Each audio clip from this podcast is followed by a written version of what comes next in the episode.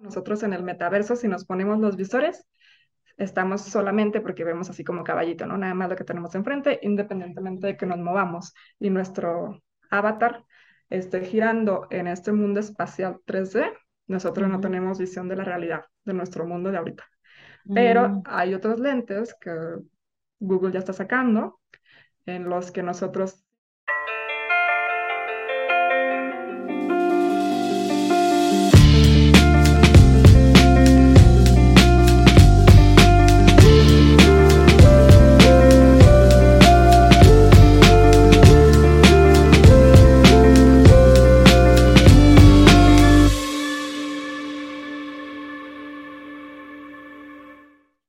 Hola geeks, ¿cómo están? Bienvenidos a un nuevo episodio de Gigi Podcast, un proyecto de Geek Girls MX. Geek Girls MX es una comunidad creada por mujeres que buscan hacer de su pasión un proyecto de vida. Yo soy Yani, hoy me acompaña Marisol y de invitada especial tenemos a Irene Yunuen con quien vamos a hablar de realidad aumentada, cultura, diseño, etcétera, etcétera. Pero bueno, antes de iniciar, eh, queremos agradecerles por acompañarnos en un episodio más. Eh, gracias por seguirnos. Si no lo han hecho, es un muy buen momento para que lo hagan. Eh, recuerden que nos pueden encontrar en todas partes como Geek Girls MX. Estamos en todas las redes sociales y también en todas las plataformas de podcast y en YouTube. También queremos agradecer a nuestro querido patrocinador que nos acompaña aquí episodio tras episodio. Está muy comprometido con nosotros y nosotros con él, así es que queremos agradecerle a RSS por acompañarnos, seguirnos acompañando de este proyecto. RSS es la plataforma en donde pueden hospedar su proyecto de podcast. Muy recomendada. Y bueno, ahora sí, este, ah, no es cierto, me falta una cosa, recordarles nuestra página web, eh, kickcross.com.mx, en la cual, por cierto, viene un formulario en donde pueden ustedes postular a alguien que crean que eh, quiera venir a platicar con nosotros a este podcast sobre su proyecto, sobre su pasión, incluso si ustedes mismos tienen ganas de venir, mismas, tienen ganas de venir este, a platicar con nosotros sobre su proyecto y su pasión, eh, pues pueden autopostularse también. Este nos hace, llenan el formulario y nos llega la información y nosotros les contestamos rapidísimo. Y bueno, este, ahora sí, eh, vamos a empezar con nuestro episodio. Comenzamos. Hola geeks, eh, me da mucho gusto el día de hoy acompañarte, Yani. Y pues bueno, voy a presentar a nuestra invitada. Ella es licenciada en animación, arte digital y multimedia y técnico en diseño publicitario. Por medio de proyectos innovadores busca generar experiencias de impacto positivo en las personas a través de la tecnología y la cultura. Ella es devota de la literatura, viajes y aprendizaje. Cuenta con experiencias en desarrollo multimedia, realidad aumentada, producción audiovisual y animación. Ha creado experiencias de realidad aumentada en diversos eventos como TED por Avenida Chapultepec y el Museo eh, Itinerante Da Vinci, Fábrica de Sueños. Actualmente es coordinadora de producción en el programa de televisión Soy Humana y desarrolla con un equipo maravilloso Jiva, una agencia de experiencias de realidad aumentada y web 3.0. Y bueno, eh, bienvenida. Irene, Muchas bienvenida. gracias. Ya, ya nos platicarás qué es el web 3.0, la realidad aumentada, Ajá. para todos los que escuchamos y estamos un poco fuera de ese mundo. Perfecto, pues yo muchísimas gracias. Estoy también emocionada, encantada de estar con ustedes, sobre todo ahorita que estábamos platicando un poquito, les contaba que casi que me abrieron como el panorama de las posibilidades cuando yo recién salía de universidad con todos los eventos que ustedes hacen desde la parte de JIC, JIC Girls. Eh, entonces también agradecimiento enorme a todo lo que ustedes generan, hacen y las posibilidades y propuestas que nos dan a las chicas. Ay, es- es- estuvo bien padre, sí, porque ahorita fuera de, de cámaras estábamos platicando eh, que eh, Irene nos acompañó, a- cuando el primer eh, meetup al que nos acompañó fue el que hicimos el mutuo antes de pandemia, este, y Ah. era, era una peque más peque de lo que es ahorita, bueno, porque digo, la negociación para este podcast este, salió de nuestro último meetup, el que hicimos en Connectory en, en, en enero pasado. A este, Irene fue y platicamos con ella y bueno, resulta que Irene está muy involucrada en el rollo de realidad aumentada Y casualmente nosotros estábamos buscando con quién tener una charla un, un poco más especializada referente a este tema, porque pues obviamente es un tema fascinante, del cual este, yo en lo personal sé muy poco. Eh, pero justo eso, ¿no? Nos gustaría como saber mucho más. Y bueno, Sas, apareció Irene ahí casualmente en el, en el Meetup. Este, pero me estaba contando ahorita que ya había ido a otros y que bueno, de hecho eh, fue, fue importante para ella ese primer Miro. Cuéntanos, Irene, ¿por qué fue importante para ti?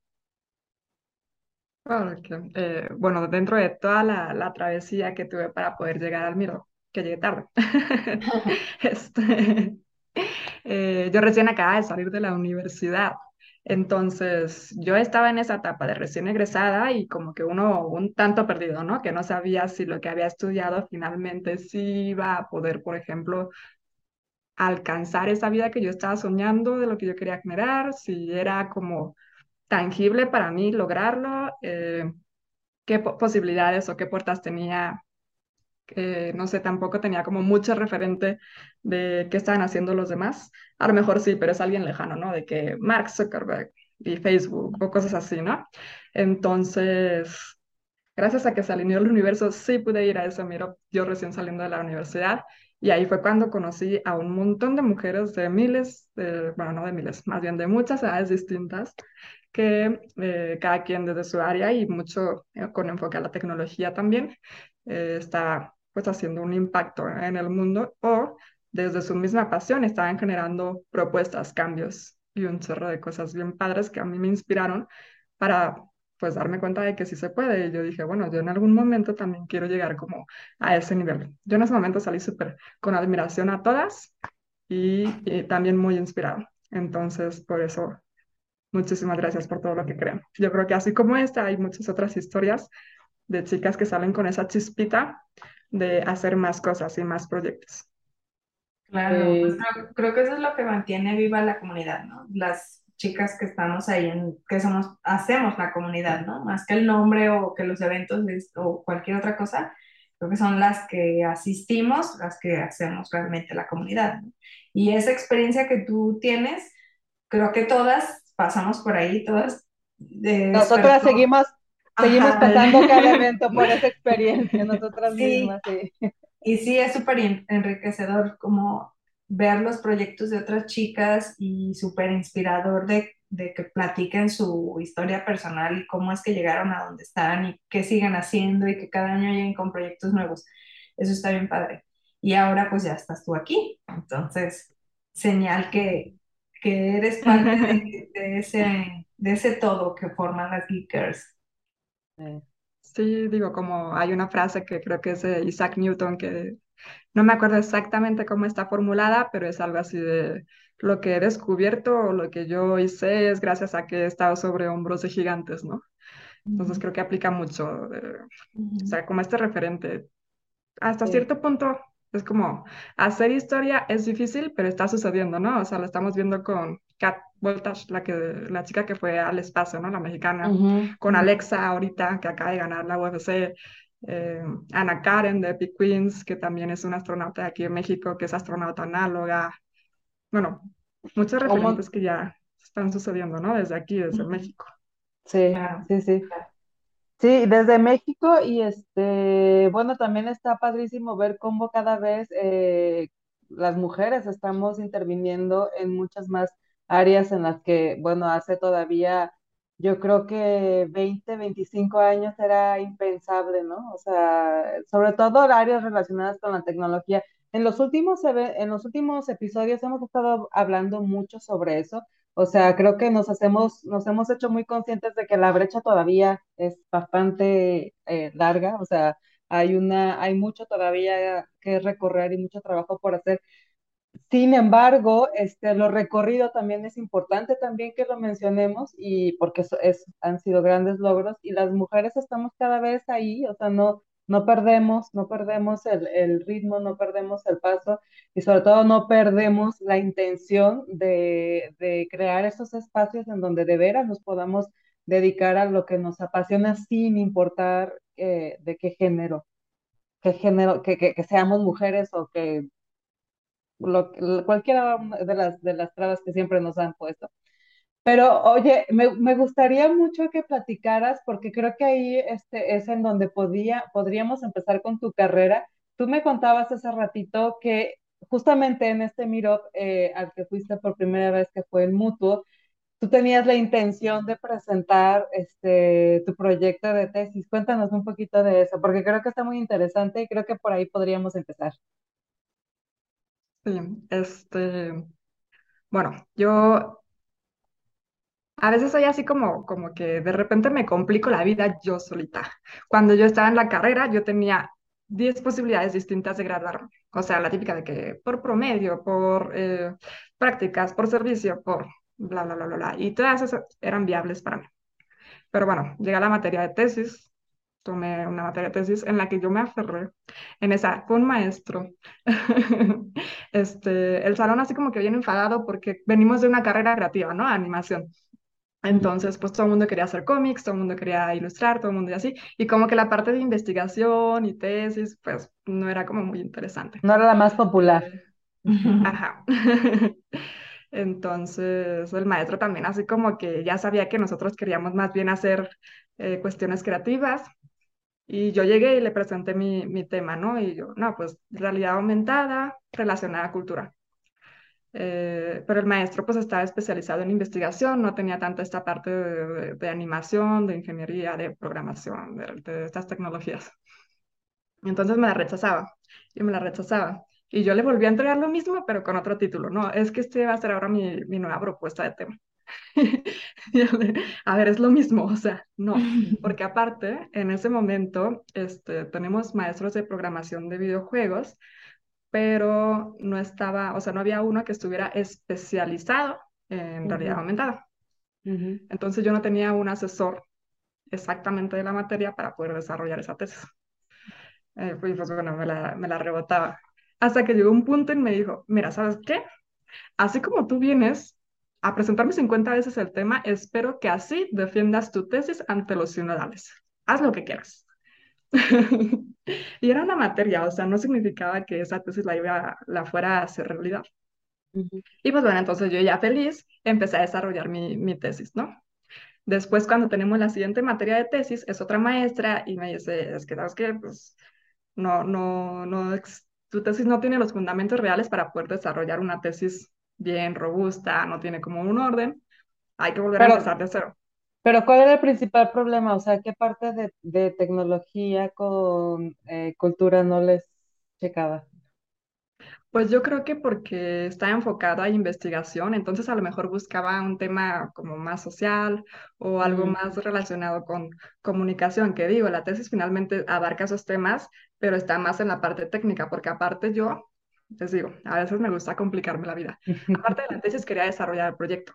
Entonces ya eran dos cosas y para el proyecto pues necesitaba un maestro de programación o alguien que supiera realidad aumentada que me lo evaluara, ¿no? O que me asesorara. Entonces eran como muchos factores que tenían que estar bien alineados para que la tesis fuera, pues estuviera padre, que, sí existiera. Y, no sé si hubo como alguna otra razón de por qué me rebotaba tanto el tema el primer maestro, pero bueno, al final me dijo eso.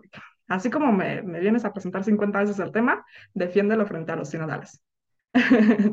y cuando vuelvo a empezar la tesis con, con, la segunda materia, que ahí fue más apresurado porque para esa segunda materia ya en otro semestre, bueno, cuatrimestre, pues ya deberíamos de, de llevar casi la mitad hecha.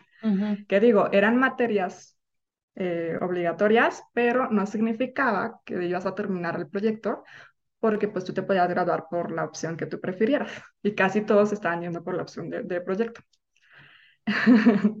Entonces ya pues vuelvo a empezar la tesis. Eh, fue todo un tema y total que llegamos al final del cuatrimestre y yo le digo a la maestra, ah, porque la maestra dijo, bueno, ustedes, me dijo a mí, me acuerdo mucho, era Ileana Huerta, tú tienes este, así como que todas las puertas abiertas y puedes escoger la puerta por la que tú vas a salir de la universidad, o sea, por la que tú te quieres graduar, por la que quieres tener tu, tu título, ¿no? Y dice, está como que la, la, puerta más fácil, la más grandota por la que puedes salir y ya, está como que otra puertita más chiquita y la más pequeñita que te va a costar trabajo salir, pero tú prefieres, este, así como que detrás de cada una hay un incentivo como menor o mayor, ¿cuál es el que te vas a, a, a querer, no? Entonces le dije, ah, pues dale, me voy por la más difícil, o sea, no la más difícil, pero la más larga, porque a mí siempre me ha encantado la investigación. Y además, eh, quiero la tesis, pero no solo la tesis, quiero la mención honorífica, entonces esta cosa tiene que estar bien hecha. fue, fue, o sea, de verdad, sí me complica la vida, porque por la tesis más el proyecto, pero yo quería demostrar esta parte, igual a lo mejor que también tenía que ver un poco con lo que el maestro al inicio me dijo que no, de que la parte de la cultura y la parte de la tecnología unidas son una sinergia que pueden hacer un boom, que pueden tener un alcance grandísimo, pero la mayoría de las personas que no estamos o que no están muy relacionadas con la tecnología lo ven de manera separada, ¿no? Es como los museos, pues son museos tradicionales y el valor de un museo está por las obras que presenta, por, por la calidad de, de los artistas que está exhibiendo, por la rotación de obras o de galerías que tiene. Y pues la tecnología es algo que ahorita este, un boom, que a lo mejor quieren tratar de, de meternos como a una Matrix. O sea, yo veía mucho estas dos opiniones y yo quería encontrar un punto de sinergia entre ambas pero que ese punto de sinergia fuera este, pues algo exponencial, algo positivo. Y de ahí es donde surge mi tesis. Entonces, como también hice el proyecto, eh, metí la parte de un museo, había un museo itinerante, eso lo conocí por, por un amigo de la uni, por Iván, que trabajaba allí. Y entonces este museo lo que tenía era que se iba moviendo por, pues por, por México, por distintos estados. Y está más padre porque puede llegar a más personas y entonces metí una interacción en realidad aumentada en el museo que fue por medio de marcadores y se veía a Leonardo da Vinci porque este museo era sobre da Vinci. Es el, de, eh, el de pues Fábrica de Sueños que mencionas aquí, ¿verdad? Sí. Ah. Eh, pues montarlo fue la parte complicada, pero son marcadores grandotes de dos por dos metros que se ponían en el piso. Había una cámara que estaba en picada para que se pudiera ver el marcador y al mismo tiempo a la persona y la pantalla ya mostraba eh, pues a la persona con el personaje en 2D. En este caso fue en 2D porque fue muy rápido o fue poco el tiempo que tuve para desarrollar la tesis y el proyecto. Y yo no estaba tan familiarizada con el 3D y con la animación 3D. Entonces se veía a Da Vinci a un lado haciendo varias interacciones y ya te podías tomar videos, fotos o estar viendo cómo interactuaba. Y bueno, o sea que tú, tu proyecto de tesis se terminó, se convirtió no solo en una materia, no, no, no, no terminó en que pasaste una materia, sino que terminó haciéndose una aplicación de realidad aumentada que se estaba presentando durante un este, festival de museo itinerante en donde mostrabas a Leonardo da Vinci en realidad aumentada. ¿Qué tal? Y ahí empezó todo, supongo. Ajá, entonces cuando yo me enteré de lo que es el Miro de, de ustedes, de Young Girls, dije, ah, pues yo quiero llegar con, con, o sea, mostrando esto para ver si esto es viable, si esto existe, si esto si va por buen camino, ¿no? Para también eh, mostrar que existe o que se puede aplicar. Pero bueno, por, llegué tarde porque mis papás no me dieron permiso de ir, pero me escapé. Entonces. Sí, perdón, papás. Sí, digo, no me arrepiento, de verdad, que bueno que me escapé, me hubiera escapado antes. Somos buena influencia, lo prometemos. Sí. Este, pero bueno, ahí fue cuando yo llegué y dije, pues, wow. De hecho, hasta me sentí chiquita, ¿no? Dije que bueno que a lo mejor no venía como tan preparada para este nivel, pero la verdad que sí salí súper inspirada y viendo que cada una estábamos haciendo desde nuestra trinchera, pues algo diferente para impactar de manera positiva. ¿Pudiste conectar con alguna otra chica en el evento? O como que, porque hay, digo, hay varias que andan también medio en esa onda, ¿no? Sí, conocí a Carla Gradilla, hasta ahorita seguimos platicando y todo, también nos ha acompañado al programa de Soy Humana. Este, creo que con ella es con la que estoy más como en comunicación. Eh, Sara Miau, que también me encanta toda la parte de moda que ella está desarrollando, que ella desarrolla de ilustración. Eh, hay uno, me acuerdo mucho, no me acuerdo del nombre, pero fue una de las conferencias en las que estuve y eran unas chicas que traían una propuesta de hacer playeras con mujeres de la ciencia. Ada Love, Love Lovelace, este, y cositas así. Y Mm. en cuanto las vi, yo dije, estaría súper padre que esas playeras tuvieran realidad aumentada, ¿no? Con, con las mujeres de ciencia y todo. Entonces, así, muchas que sí me acuerdo y que, Oye, ese es un buen pues, la proyecto. ¿eh? Lo dejamos ahí por si a alguien le interesa. Es un buen proyecto que se puede contactar con Irene y este, y pues ya se arma. Es lo padre Este, de, sí, porque sí pasa, ¿eh? Digo eso, Sí. que sí pasa, sí pasa este, que se, que se forman conexiones a partir de ahí, se generan proyectos, pero no, tú dinos, porque está más interesante esto que nos ibas a decir de, de la tecnología, de las talleras y cómo. Ah, no, sí, lo interes- interesante de realidad aumentada es precisamente que toma la realidad y agrega esta parte interactiva extra digital, pero sobre la realidad. Entonces, por eso yo siento que está realidad aumentada, realidad virtual, realidad mixta, metaversos. O sea, ahorita están todas estas tecnologías que Ujú, podría decirse que son nuevas, generando un chorro de posibilidades. Pero mi favorita es la de realidad aumentada porque yo siento que tiene eh, uso exponencial, ¿no? O sea, hasta donde la creatividad te dé.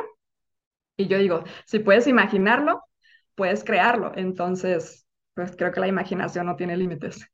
Y creo que la realidad aumentada, eso nos va, o sea, nos va a sacar. A mí, por ejemplo, estoy hilando muchas ideas, pero la parte de ciencia me encanta, ¿no? Siempre me ha gustado todo lo que es física, química, biología, como que esta parte de aprendizaje y de mi historia de entender cómo funciona el mundo, eh, me ha gustado toda la vida.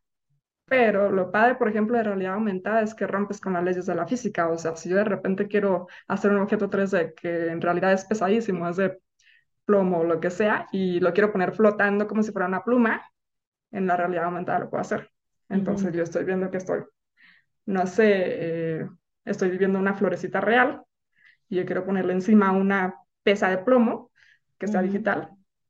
Entonces estoy creando lo que mi imaginación me da. Digo, ahorita no tiene ningún, ningún fin ni ninguna, ni ningún motivo de ser, pero este, estoy generando esta realidad extendida sin importar la física, sin importar eh, el espacio, el tiempo, o sea, podemos viajar hacia el pasado o hacia el futuro, crear lo que nosotros queramos.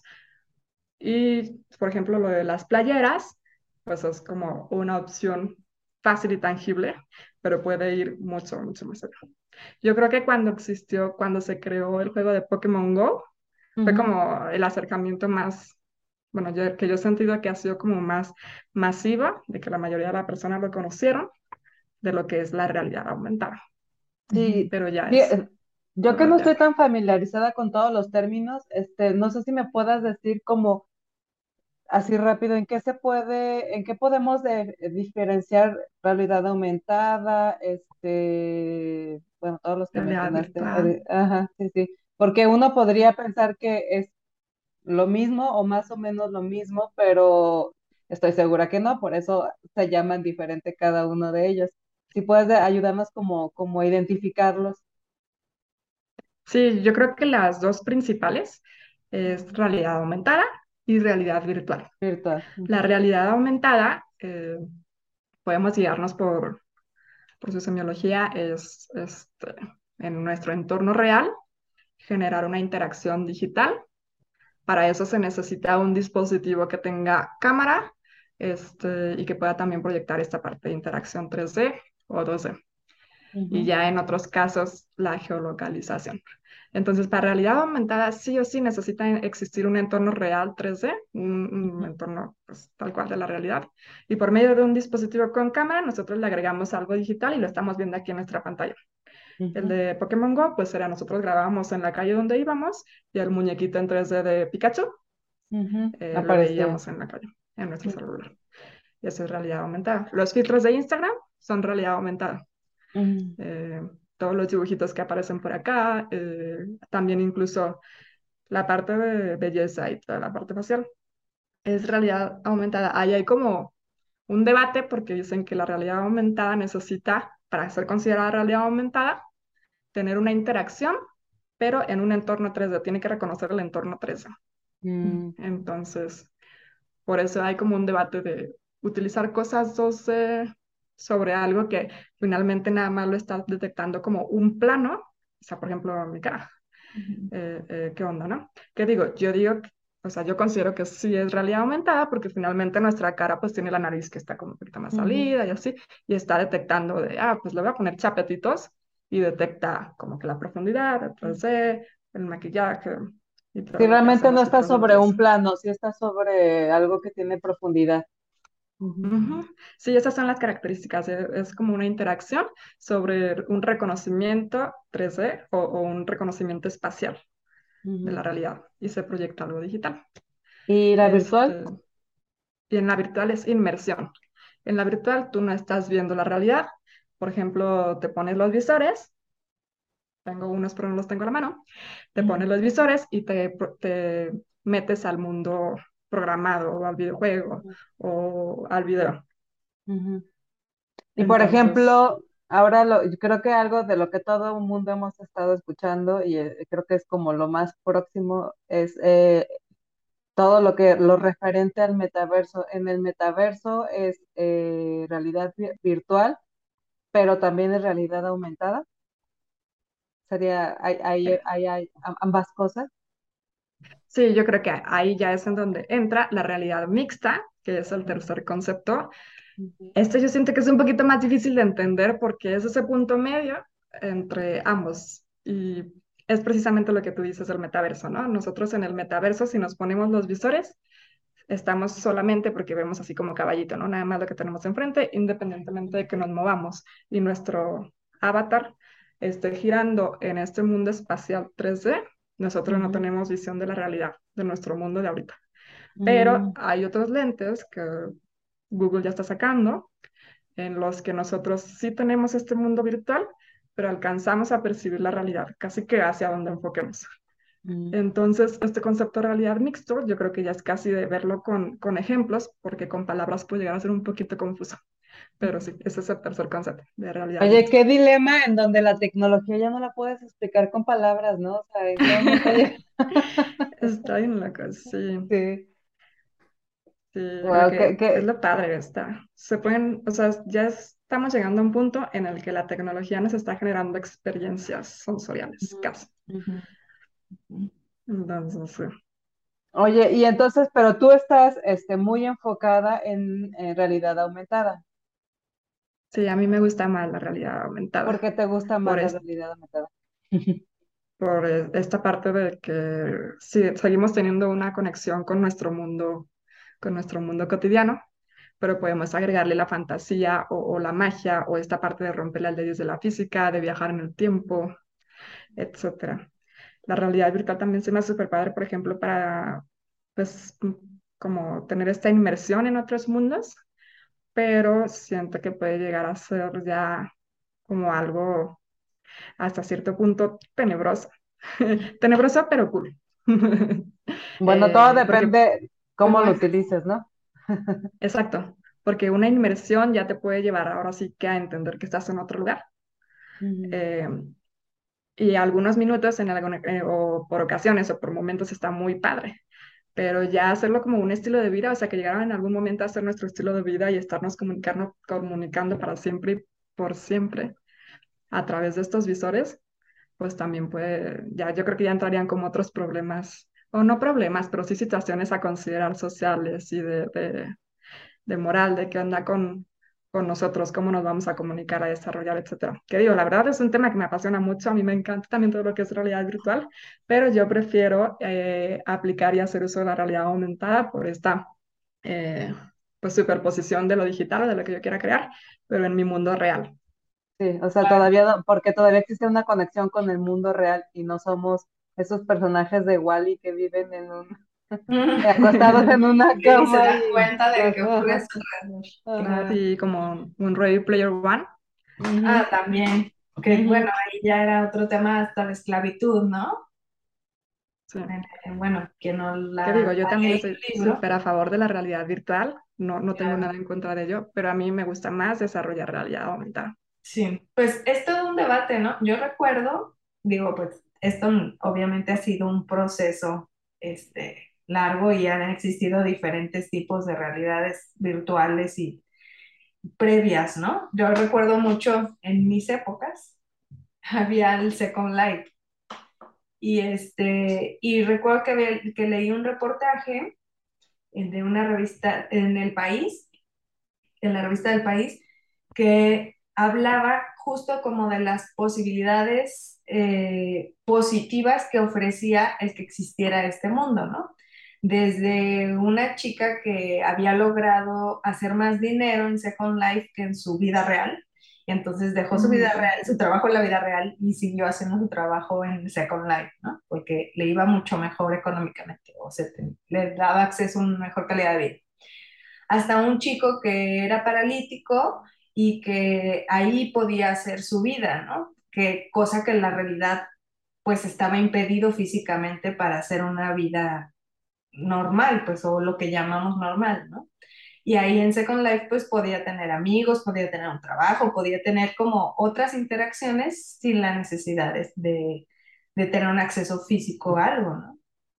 Entonces siento que también por ahí va el debate, ¿no? O sea, sí da mucha, eh, sí da accesibilidad a, a, muchas personas que en el mundo real no podemos todavía garantizar, o nos cuesta mucho trabajo garantizar este tema de la accesibilidad, este, y ahí pues te ofrece este otro panorama, ¿no? Pero bueno, como dices, también mal utilizado, pues, pues por ahí debe, este, ahí también se puede utilizar como pues para reclutar gente en tema, lo que yo he sabido como el tema de trata de blancas y casar, eh, bueno, engañar personas, ¿no? De que les puedes ofrecer vidas que no son reales. Sí, pero creo que eso no es, no es problemática de la realidad virtual, de la realidad aumentada, ni siquiera es problemática de la tecnología. Digo, lo hemos dicho muchas veces antes, la tecnología es un concepto neutro, el, el cómo lo usamos. Es una herramienta, exactamente, el cómo lo usamos es, es lo que le da esa connotación este, positiva o negativa. Digo, al final de cuentas es el, el factor humano el que lo transforma en lo en algo bueno, en algo útil o en algo todo lo contrario. Claro, y pues es, la dualidad de las cosas, ¿no? Todo tiene esa parte, su lado positivo y su lado negativo. Tú puedes utilizar las cosas eh, como tú quieras, ¿no? Exacto. Sí, incluso lo que mencionabas del chavo que, que, por medio de esta interactividad eh, hacía su vida normal y en la realidad él no, no podía llevar esa vida normal. O sea, es parte de, todo, todas las posibilidades que nos están abriendo o que nos está abriendo también este mundo, ¿no? Y son un chorro de cosas. Eh, por ejemplo, o sea, también lo que nos brinda la realidad aumentada, los metaversos, eh, la realidad virtual podría ser también, es esta interactividad en tiempo real. Entonces, este, nosotros podemos estarnos comunicando a la velocidad del Internet y eh, finalmente también se están generando mundos con accesibilidad. Eh, la accesibilidad es pensar en un lenguaje universal, es decir, en estas comunidades también de personas con discapacidad, de personas con discapacidad auditiva, con discapacidad visual, eh, etcétera, y generar un contenido apto para, para todos, ¿no? Entonces, justo tomé con Pame Chávez, Pame Chávez es una de mis mentoras en Metaverso y en Web 3.0, una tipaza, lo mismo que mencionaba, ¿no? Sí, sé que, por cierto estamos... en hombros de gigante. En, en que venga pronto. Este, exacto, estamos haciendo este, sesiones para que venga a grabar con nosotros también. Pero bueno, sí, continúa. Perdón porque no podía desaprovechar la oportunidad de, de aquí mencionar. Igual y, y cuando lo escucha y, y ya nos cerramos ahí fecha. Va a estar buenísimo el tema de realidad virtual. O sea, digo, si, llegan a tocar el tema de realidad virtual con ella, porque trae un proyecto muy padre para, con, su agencia de videojuegos, con su estudio, para precisamente por medio de la realidad virtual tratar eh, fobias y una, una parte del tema de salud mental. Entonces está muy interesante y a eso es a lo que iba. Cuando tomé el curso de metaverso con ella, eh, desarrollé un metaverso en el que era como tipo un museo, pero se explicaba todo lo que era la discapacidad auditiva, porque yo tengo, o sea, de parte de mi familia hay personas que tienen discapacidad auditiva, yo también este, utilizo auriculares, Entonces, a veces las personas pues no conocen, o, por ejemplo, palabras tan sencillas como decir, está discapacitado, son palabras que finalmente no tienen, una, o sea, no, no deberían de, de ser usadas así. Se debe decir personas con discapacidad, no discapacitado. Porque, o sea, y tiene su explicación cada cosa, ¿no? Entonces, en ese metaverso yo he explicado como todos esos temas y, y, también las partes del oído, por qué sucede, por qué no sucede, un poquito de mi historia. Y esa es una de, las, de los ejemplos, también como, como mencionaba Marisol, de cómo por medio de esta interactividad y de esta tecnología nosotros podemos generar posibilidades que a lo mejor nosotros en el mundo real pues no tenemos como esa, esas capacidades, esa facilidad. Y eso también lo mismo que menciono de, o sea, en el universo yo podía poner una oreja flotando, en el metaverso, una oreja flotando y pues no había problema, ¿no? Y ahí le ponía también las palabras flotando y todo. De hecho, mi metaverso, el piso era agua y, y cosas así que tú dices, pues en la vida real, no, ¿verdad? O a lo mejor sí, pero costaría mucho. Y en el metaverso pues nos están brindando esa posibilidad de nosotros generar y crear lo que nosotros traemos en la cabeza. Y además de que ahorita ya se está haciendo súper accesible. Lo de realidad aumentada con todo lo que Instagram desarrolló es súper accesible. Cualquier persona que de verdad esté interesada puedes encontrar, este, de hecho hasta tienen su documentación y su certificación. Se llama la página de, o sea, el programa para desarrollar realidad aumentada en Instagram se llama Spark AR. Tú lo descargas. Mm. Ajá, es S, P, eh, o sea, es S de salsa, P de perro, A de árbol, R de Roma, K de, koala y espacio, A de árbol, R de rama. Eso es Spark AR. Está súper padre porque digo, la realidad aumentada lleva programación, pero ese programa tiene plantillas y además lo está desarrollando por medio de nodos, programación en nodos. Entonces tú jalas una cajita y esta cajita es, por ejemplo, un if, lo que sería una condicional en, programación, y ya te aparecen como unos conectores, unos cablecitos que te dan la opción de qué otros nodos o qué otras cajitas tú podrías unir para que se vaya armando todo lo que es la programación. Entonces reduce eh, los errores muchísimo de programación. Entonces, cualquiera que tenga la, la intención y la curiosidad puede desarrollar filtros de realidad aumentada con ese programita. También hay, o sea, eso es en Instagram, pero está para Snapchat, para TikTok, hay varios. Y el que lo estén haciendo tan accesible, eh, pues nos permite también por ejemplo, personas que somos un poco más creativas que, que técnicas, que no somos tanto de ingeniería, de programación, poder generar proyectos y, generar pues también posibilidades dentro de todo. Y pues entonces, desde la parte de que nos da la oportunidad de que las, el lenguaje y, y todo lo que estamos haciendo sea accesible, más aparte, que nosotros podamos desarrollarlo, o sea, ya ahorita investigando y que sea algo fácil para los distintos tipos de, de razonamiento o de talentos o habilidades, porque tanto una persona que es más para la parte de ingeniería y de programación es, es fácil porque hay librerías, por ejemplo, de objetos 3D o librerías de objetos 2D, de sonido, etcétera, que ya nada más unen y ellos pues ya le meten a lo mejor más a la parte de programación. O viceversa, como yo, que más bien me voy a la parte de yo crear la, la cuestión eh, visual y ya con programación ir usando estos noditos o estas posibilidades que nos están dando. No, wow. Es en la parte de realidad aumentada. El metaverso también es, o sea, está, eh, pues bueno, el metaverso de Microsoft, que eso es más como de interactuar, o sea, para hacer amigos, para tener comunidad y todo. Eh, el, el, que está ahorita súper de moda, de Centraland, que es que compran sus tierritas Ah, compras tu tierra y vas construyendo. Pero, o sea, te cuesta como si fuera un terreno real. Porque ¿En serio? lo venden en criptomonedas.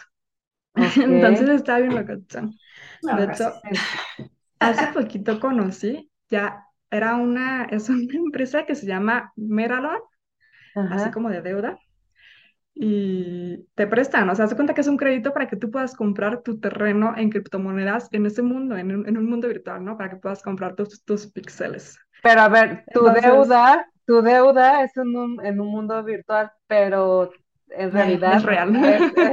exacto. Digamos que, te endeudas para vivir en un mundo virtual, pero tu deuda es en, más bien en este, en el mundo real, ¿no?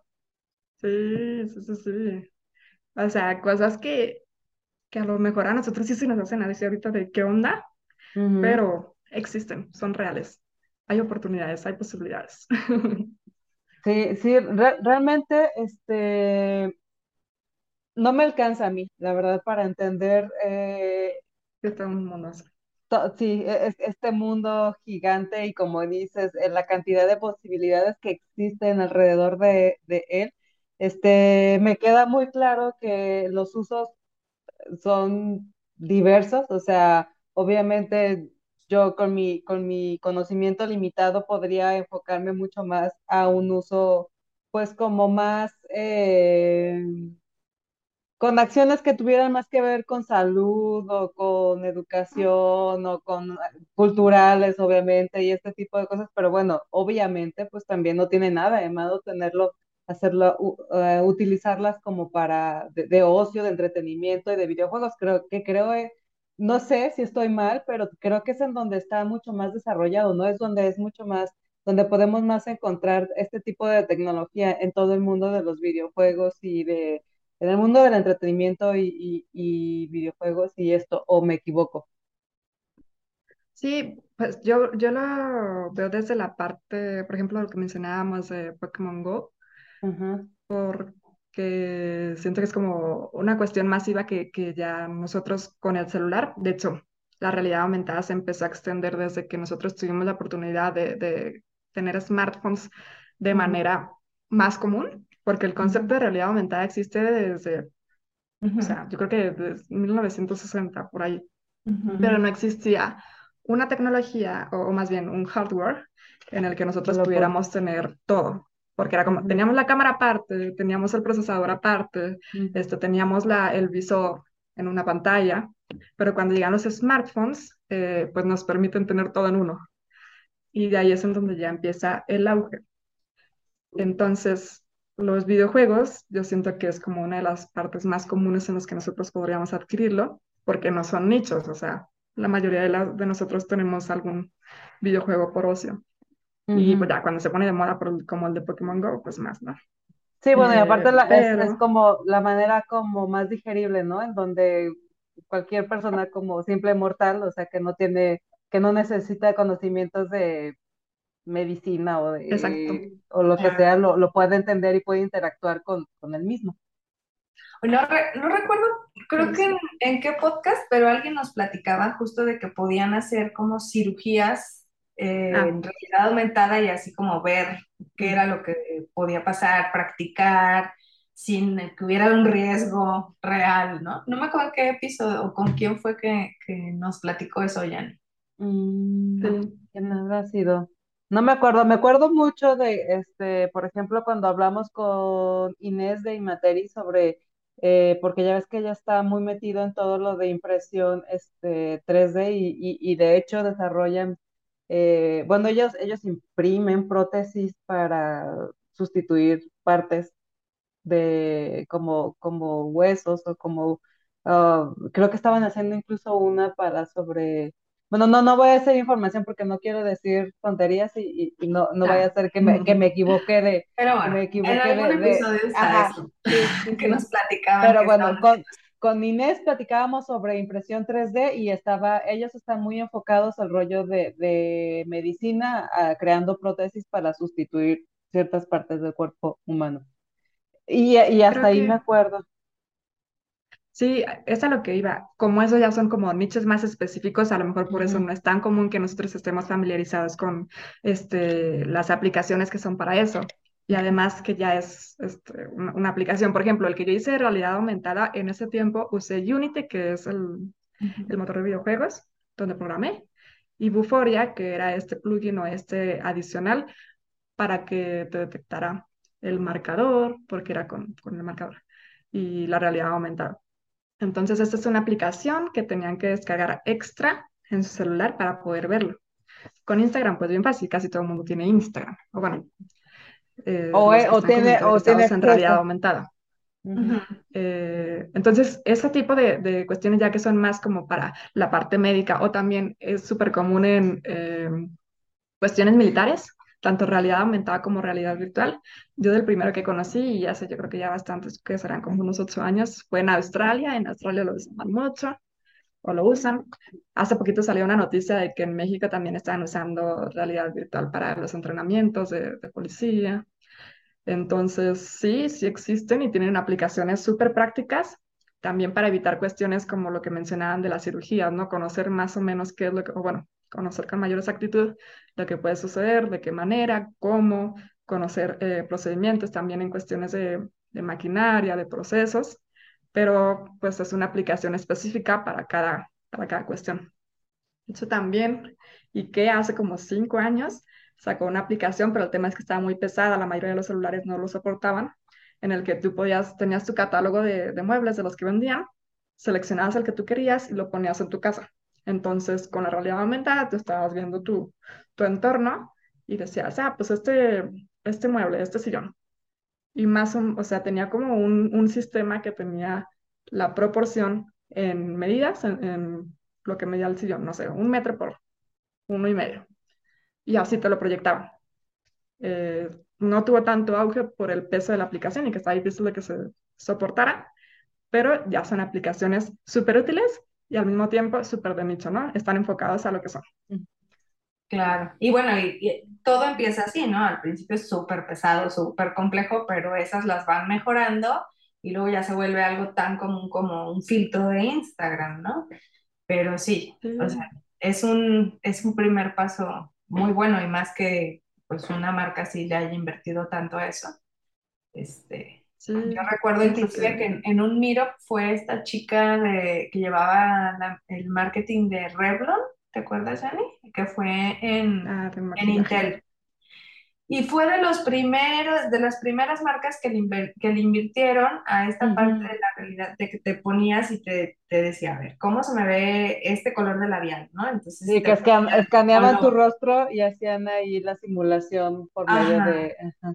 ¿Y cómo se me vería la rayita en el ojo? ¿Cómo se me ve el cap? Digo, ahora ya es mil filtros de Instagram que hacen eso, pero te estoy hablando que fue, no sé, cuando fue en Intel, ¿te acuerdas? Fue hace un montón, pues a ver, sido hace, hace unos seis años, siete años, Ajá. por ahí. Sí, Ajá. creo que como seis años. Fue hace como seis años y apenas estaba como esa onda, ¿no? Que es lo que ahora tenemos en Instagram y que ya es súper común. Uh -huh. Sí, ya está. Ah, eso está muy padre. Ajá. Sí, no, ya aquí hasta en Zoom lo, lo tenemos también, hay uno ahí como de belleza y cositas así. Este, pero sí es lo mismo de, o sea, la Instagram ha estado, aquí, invirtiéndole muchísimo a eso. Se le agradece enormemente a Instagram y a Meta todo lo que están haciendo. Eh, también están desarrollando mucho comunidad. De hecho, también, o sea, creo que en un inicio era difícil que se comprendiera qué era la realidad aumentada, cómo utilizarla y tener los procesadores para poder eh, correrla. Pero con todo lo que están haciendo, ya incluso llega a ser, eh, puede llegar a ser un, un, trabajo, o sea, ¿de qué manera se puede monetizar? Pues vendiendo a marcas, el proyecto como la parte de marketing, como la parte de publicidad, que tiene muchísimo alcance y muchísimas posibilidades, porque igual como mencionan la opción de, o sea, el ejemplo de lo de maquillaje, el ejemplo de la cuestión eh, médica, la, la, el uso militar, etcétera, eh, también pues está la parte de publicidad, ¿no? Que, que se puede meter a, a, cualquier marca. También están generando constantemente concursos y son concursos con premios robustos, o sea, en dólares, ¿no? De hecho, el último, no me acuerdo cuánto aquí lo tenía como anotadito. El último, el primer lugar, eran 50 mil dólares por tu filtro de realidad aumentada. Oh, wow. Entonces, eh, o sea, sí es rentable en caso de que uh -huh. sea algo a lo que se quieren dedicar, algo que quieran desarrollar. Ya estamos en un punto en el que puede ser un trabajo, ¿no? Entonces, está muy estamos... padre la rapidez con la que está avanzando. Uh -huh. Oye, sí, no. Ay, no, ya. No, es que justo, digo, igual no sé si voy a cambiar de tema, pero eh, pensando en eso, ¿no? Ahorita que dices que la, que se abren un montón de posibilidades para si es, si quieres hacer carrera de eso. Es que es increíble ahorita la cantidad de, de carreras eh, distintas que se abren todos los días. Yo creo que eh, el sistema educativo ni siquiera está preparado para, para cubrir todas estas nuevas necesidades, ¿no? O sea, dudo mucho que haya eh, carreras específicas que cubran todas las, todas las necesidades eh, que van de la mano con la tecnología ahorita. Pero bueno, igual y ese es otro tema, solo me vino, pensé en voz alta, pero a ver, María. Es que es como... no, justo eh, va un poco relacionado. Yo quisiera saber, bueno, ya vivimos esta esta cuestión más común en nuestras vidas de la realidad aumentada. ¿Qué, qué visualizas a futuro que podamos llegar a tener y qué posibles aplicaciones crees que podamos llegar a tener? Este, ¿cómo, cómo lo visualizas tú a futuro? Pues yo creo que el primer paso es que nosotros, por ejemplo, a nivel México, eh, lo normalicemos. O sea, es una realidad es algo que va a seguir cambiando y que ahorita lleva una velocidad cañoncísima.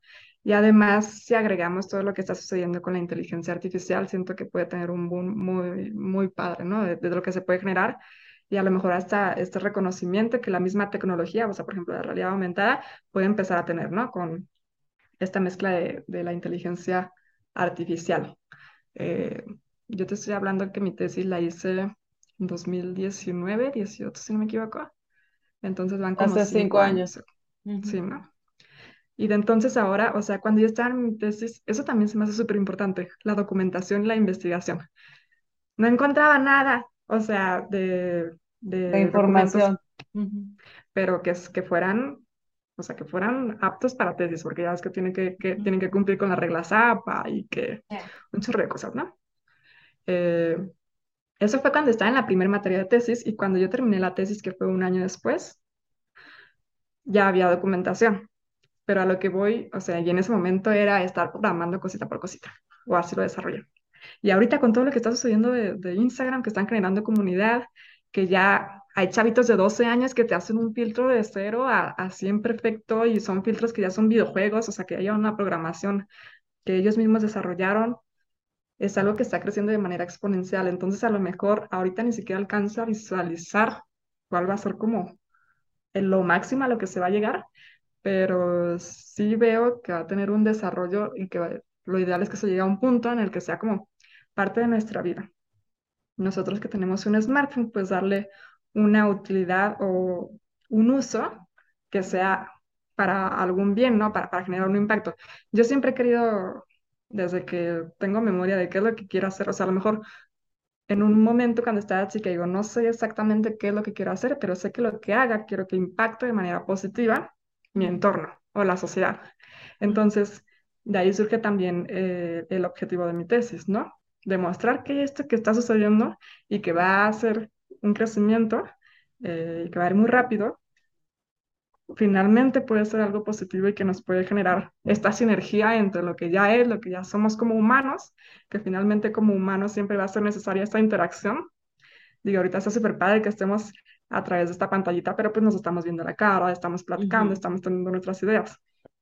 Eh, entonces, como que esta parte humana de lo que somos, más la parte que estamos creando como, como sociedad de tecnología, que, que, converja y finalmente generemos más posibilidades o reduzcamos eh, errores que podemos generar, a lo mejor como lo que mencionaban en la parte médica, generar más investigación. Creo que es otra de las partes importantes, ¿no? Yo creo que documentar lo que estamos generando eh, va a ser como un acto de, lo puedo decir así, como un acto de rebeldía, ¿no? Dejar como todo lo que ya cree para que alguien más pueda también seguirlo avanzando y finalmente que no se quede como en esta parte, solamente yo lo desarrollé para mí. Sí, el compartir. Compartir la información. Sí, sí, porque realmente digo, ya no, ya no, seguramente este, habrá eh, quien eh, se oponga, ¿no? A que, a que se siga al crecimiento, al desarrollo, a la evolución como tal de la tecnología. Y la mayoría de las veces se hace pues porque por desconocimiento, porque todo lo que desconocemos nos da miedo, ¿no? La, la, la, primera emoción yo creo que, que nos da, que nos genera algo desconocido, pues es miedo y basado en eso es que mucha, estoy segura que, que habrá muchas personas que se opongan al, al desarrollo y la evolución, pero aún así pues no se va a detener. Es obvio que esto ya no se va a detener. O sea, o sea, pongámonos a pensar desde el momento en que Steve Jobs creó el smartphone. Al día de hoy todo lo que ha sucedido, bueno, es impensable, ¿no? Y nos, nos tocó verlo, o sea, ni siquiera fue como que lo leímos en el libro de historia y se parecía algo de la, la revolución industrial. No, no, es algo que nos tocó, nos tocó vivir y no va a parar. Y como dices, ¿no? Eh, a lo mejor es nuestra, nuestros conocimientos hasta nos limitan la capacidad de visualizar lo que puede suceder en 10 años, porque yo incluso hace 10 años no tenía ni idea que hoy iba, o sea, ni siquiera me pude haber imaginado lo que está sucediendo el día de hoy.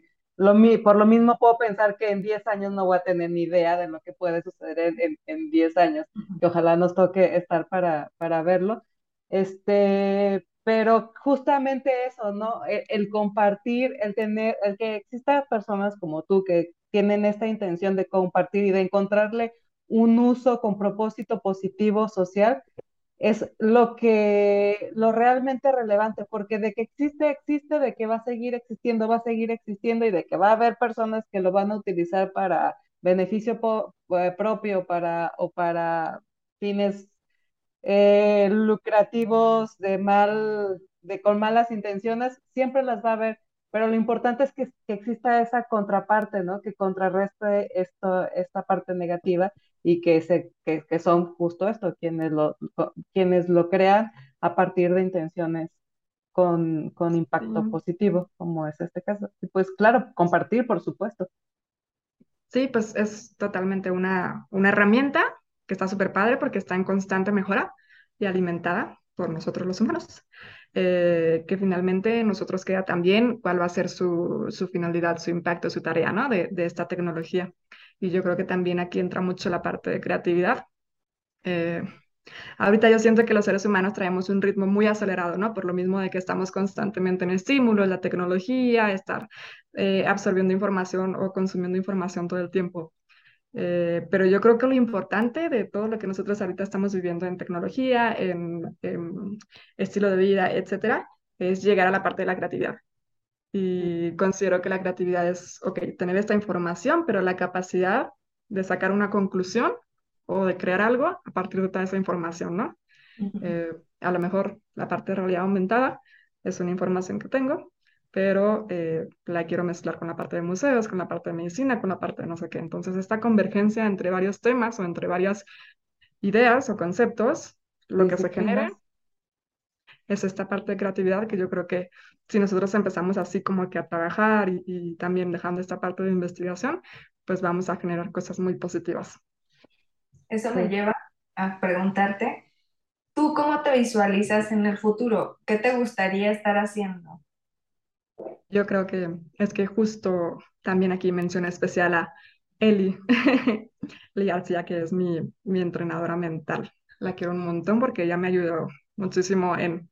Yo dije, voy a tomar un entrenamiento mental porque yo me imaginaba cosas técnicas de que, ah, me va a ayudar a el cerebro, a la memoria, a la mente, pero en realidad fue un proceso de hacer consciente mi inconsciente, ¿no? Conocerme para entonces ahora sí saber qué es lo que quiere que voy a hacer.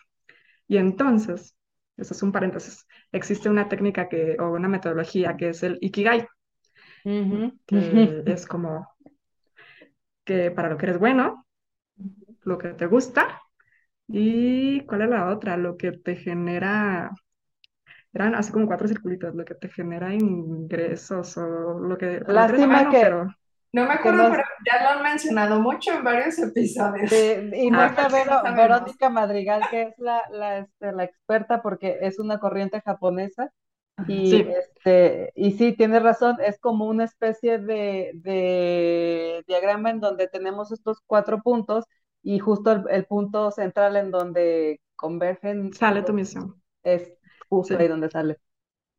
Sí, es como tu pasión, tu misión, tu profesión, tu vocación y entonces la parte del centro es tu Ikigai, ¿no? Como donde todo esto converge y qué es lo que vas a hacer eh, o qué es lo que quieres hacer en el futuro.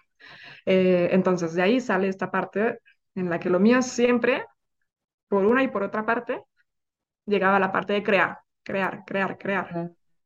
A mí personalmente Sí, la es, es pasión, misión, vocación y profesión. Eh, la convergencia de todo eso es el Ikigai, justamente. Ya entonces, exacto, muchas gracias. De ahí es como crear. Y lo que yo, o sea, a mí también me encanta la parte de experiencias, por eso también me gustan tanto los viajes, porque para mí es como una parte muy sensorial de, de, de conocer, de tener cultura, de aprender, de comunicar, de comunicarme con otras personas. Entonces, de ahí es de donde viene la parte y lo que a mí como que me enciende el alma es crear experiencias. Entonces, mi finalidad a futuro también es generar experiencias con la parte de tecnología, con la parte también humana, en la que personas que a lo mejor no conocen cierta parte de, no sé, del mundo o a lo mejor eh, está esta parte de, de salud emocional que, que se puede abordar desde una cuestión tecnológica o que se puede mezclar con la realidad. O sea, un, un sinfín de posibilidades, pero que finalmente se resume en crear experiencias. Entonces, así como de manera muy concisa, esa sería y esa es como mi finalidad a futuro. Será Y como tu por medio de proyecto. esta, ujú, y por medio de esta creación de experiencias, generar un impacto positivo en la sociedad. ¿Qué digo? Sé que es como que una semillita pequeñita, pero es algo que a mí me llenaría desde el alma, ¿no? Bueno, pues es es una semillita. Que es una semillita y, par- y todo, todo empieza por una semillita, o sea, una planta empieza, un árbol gigante empieza por una semillita, entonces creo que por- la base la tienes, ¿no? O sea, el, el- lo importante ya, ya está ahí, la semillita ya está ahí, falta que, que la, que la, que se riegue para que crezca. Sí, en eso estamos. Muy bien.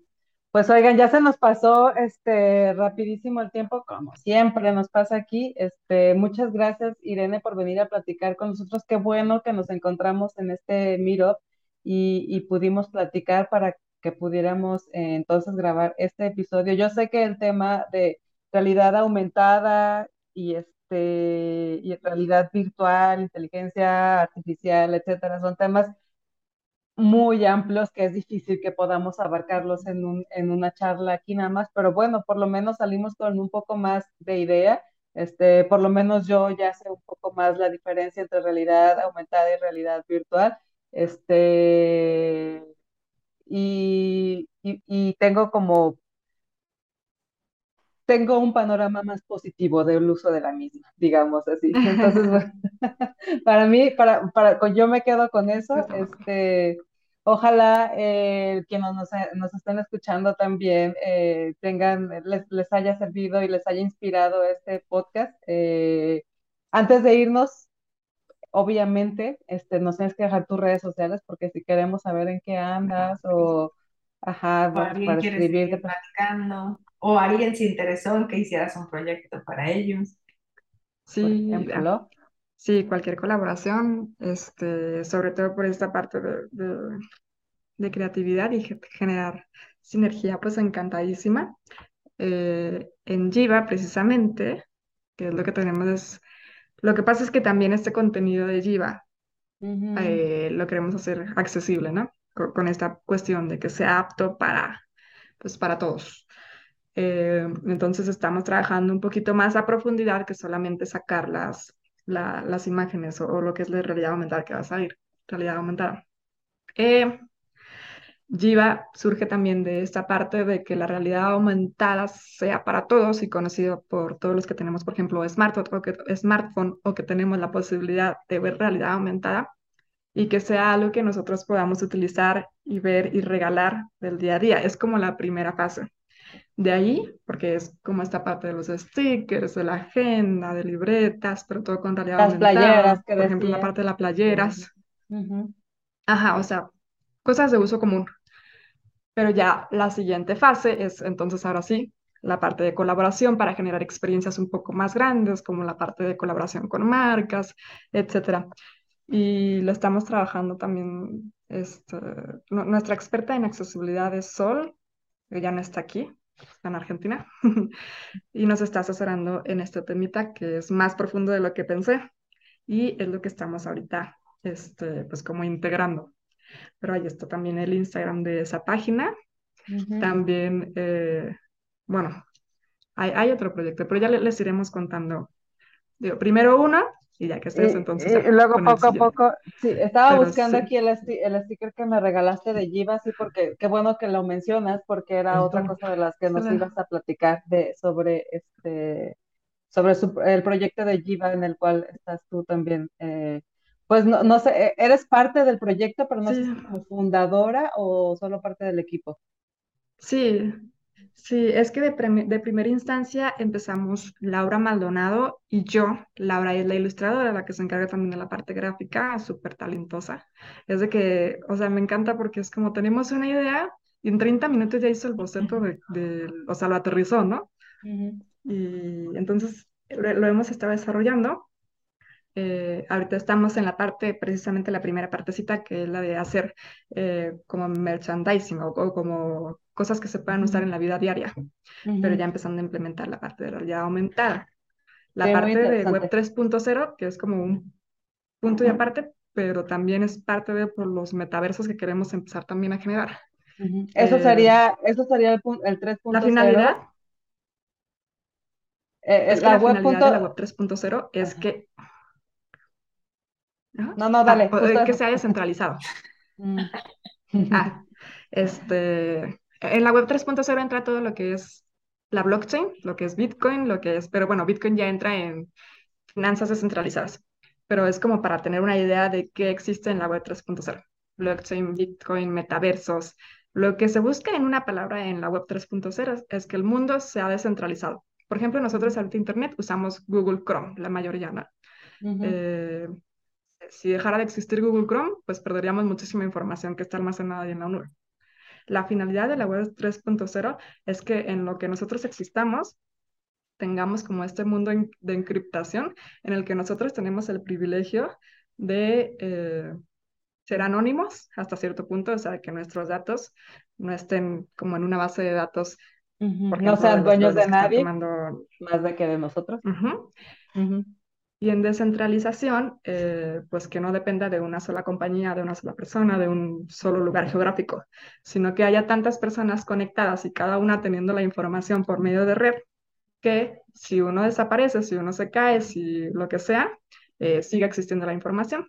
Entonces así nosotros generamos un mundo de investigación y de conocimiento que se está alimentando, pero pues no tiene un fin, a menos que suceda algo en el mundo y que desaparezcan todas las, todos los servidores, todas las computadoras, todo, todo. ¿no?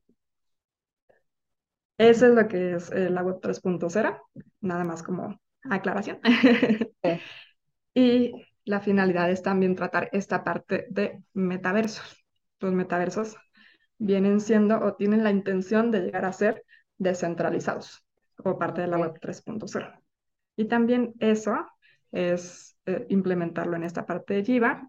Lo habíamos pensado más hacia la parte de eh, como museos o como la parte de ciencia interactiva, eh, esto que menciono mucho de que no necesitamos que suceda, o sea, las cosas del mundo real para poder hacerlas en digital, eh, es por ahí por donde va la parte de, desarrollo de museos y de información en el metaverso. Ahora sí que como diría mi es que creo que cuánta cosa. el día, Oye, no, definitivamente vamos a tener que hacer otro episodio donde luego nos brinquemos a otros, este, para, para, pues no para conectar, más bien como para ya ahora entender otra, otra parte, ¿no? Pero bueno, este, por ahora ya, vamos con la cabeza explotada, con el hámster a todo lo que da, ya pobrecito, eh, eh, pero la verdad es que sí, sobre todo muy, muy inspiradas y muy, y muy este, enriquecidas con este, con este tema. Entonces, no nos has dicho las redes sociales de Jiva, que era el punto de todo. Ah, ok. es Jiva.oficial, eso es estamos en Instagram. Eh, mi red personal es igual en Instagram, Junuen Irene, no sé si aparece escrito o lo deletreo. Bueno, aunque va a estar todo, sí, lo voy a... En la bio. Ajá. Sí, en realidad siempre pongo la, en, los supers aquí durante, mientras están viendo este episodio, por los que ven, los, los que lo van a ver a YouTube, eh, pueden encontrar aquí, van a ver que se van a estar apareciendo aquí las redes sociales de Irene. Este, pero por ejemplo, quienes solo lo escuchan, pues no van a ver las redes, por eso te pedía que las mencionaras, pero además Ah, este, también las Entonces, encuentran en la descripción de lo- todos los episodios, pero de todas maneras, o sea, para asegurarnos de que sí o sí se enteren de tus redes sociales, menciónalas, por favor. Jiva es Y, I latina, B de burro, A, punto, oficial. Y mi personal es Junwen, que es Y-U-N de niño, U-E-N de niño, y Irene, que es I-R-E-N de niño, E, eh, y ya, pegadito, Junwen Irene. Así estamos en Junuen, Instagram. Junuen, Irene y Jiva Oficial. ¿Ambas en Instagram? Ok, Sí, es en donde estoy más activa. Muy bien. Perfecto. Pues ahora sí, muy bien. Este, terminamos con nuestro episodio. Chicas, muchas gracias por esta charla. Repito, por demás interesante. Este, me, me dieron ganas de ir a ver qué más encuentro ahorita relacionado. Y por supuesto que tendremos otra charla. Seguro nos encontraremos en algún otro de los eventos, Irene. Este, ahora que tus papás ya saben que, que somos buenas personas y que te pueden. Regresé sana y salva. Este, y bueno, eh, Marisol, muchas gracias. No sé. Ya te extrañaba acá en estos, en estas grabaciones. De repente andas muy ocupada. Qué bueno que hoy sí pudiste acompañarnos. Siempre estoy muy ocupada, pero no pasa nada. Yo amo estar en Geek Girls y, este, y poder apoyarte, Yanni, también me encanta. Además, súper en- enriquecedor. Pues siento que cada episodio de podcast es como, como si fuera un pedacito del Meetup, ¿no? Entonces, Sí. o como que preparándonos rumbo al Meetup todo el año, pero está, es- me encanta. Y conocer proyectos eh, de chavas tan interesantes como el día de hoy, Irene, Mm. este, y me inspiran y me hacen, como dices, nos vamos con la cabeza así como explotada porque yo siempre pienso como, oh, ¿qué aplicación puedo hacer en mi negocio? ¿O qué puedo hacer con, con, con, con esto que me platicaste, ¿no? Siempre eh, me enriquece muchísimo.